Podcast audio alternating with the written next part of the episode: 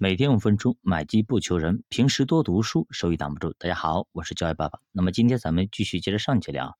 上节聊到巴布森，哎，他说了一个经济周期模型是十个阶段，我们看一下。第一个阶段，提高货币利率；第二个阶段，债券价格下跌；第三个阶段，导致股票价格下跌；第四个，商品价格下跌；第五个，房地产价格下跌；第六个，货币利率较低；第七个。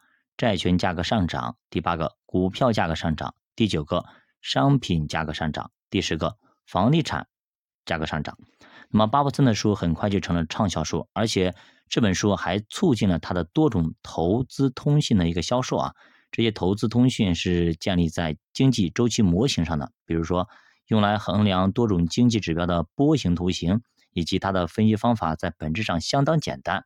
他首先对长期经济增长趋势进行统计，然后呢，计算出围绕这一趋势所累积的一个偏差，在某一个方向上，哎，每个偏差到底会多少，都将被其他反向指标或者反向量级进行一偏差抵消。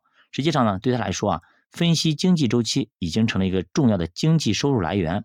那么几乎是奇迹一般，欧文·费雪的身体啊也逐渐的康复。到了一九零一年，哎，他的肺结核竟然好了。费雪选择了巴布森更加学术化的一个职业生涯。就在他患头痛病的那一年啊，他还是想把自己塑造成一个数学家。直到一九一一年，当他选择博士论文主题的时候呢，他最喜欢的教授，那么威廉·萨姆纳问他说：“你为什么不去研究数理经济学呢？”费雪回答说：“那么我从来还没有听说过这个什么数理经济学啊。”于是呢，威廉·萨姆纳向费雪解释了那么瓦尔拉斯和帕雷托在洛桑大学的研究所研究的一个方法。费雪随即决定对此展开研究。在一九一一年，也就是巴布森发布《货币累积的商业晴雨表》之后，费雪出版了自己的专著，叫《货币的购买力》。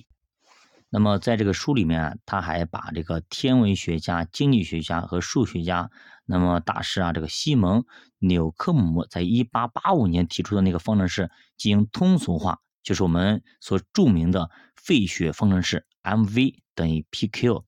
所以说以前呢，纽科姆啊这个方程式并没有被广泛的接受，但是费雪的货币经济周期理论表明啊，就是。货币供给的增加，首先将会导致经济的通货膨胀调整，实际利率下降，由此呢刺激商品产量的增长。其实这开始是一个好事，然后呢就会导致通货膨胀率与实际利率的上升。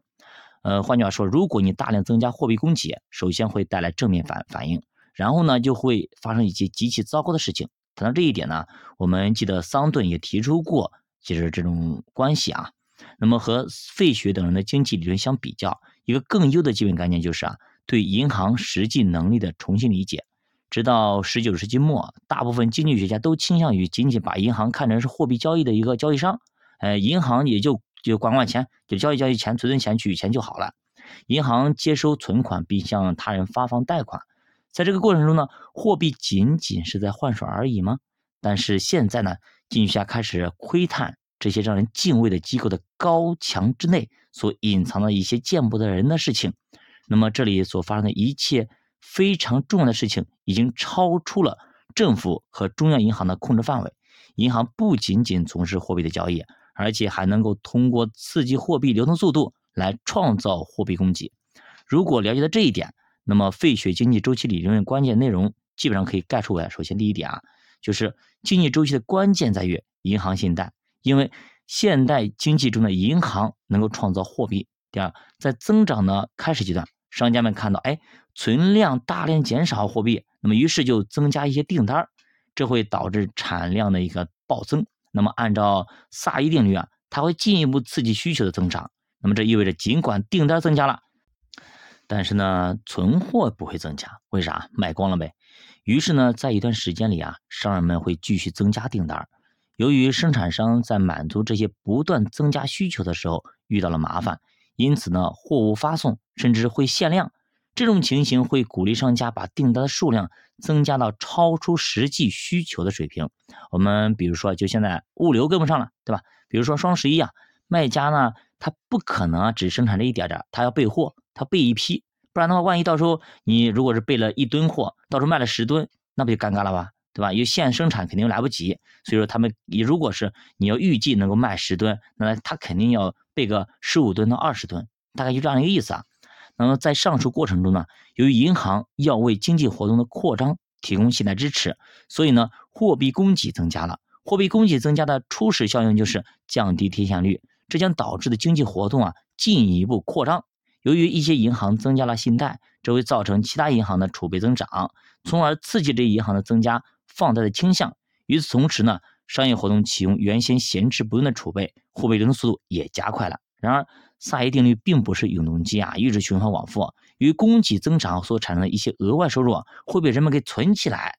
那么，在这个节骨点上，商家终于发现他们的存货数量增加到正常水平之后，于是开始减少订单。那么，在这种情况下，商家开始偿还银行贷款。正是由于这种行为啊，货币供给开始收缩。随着收缩的不断积累，最终出现暴跌。随着货币供给的收缩，比如说房地产，它们价格以及各类存货的价格都开始下降，而债务清算跟不上价格下跌的步伐，于是，那么债务清算自身也造成了失败。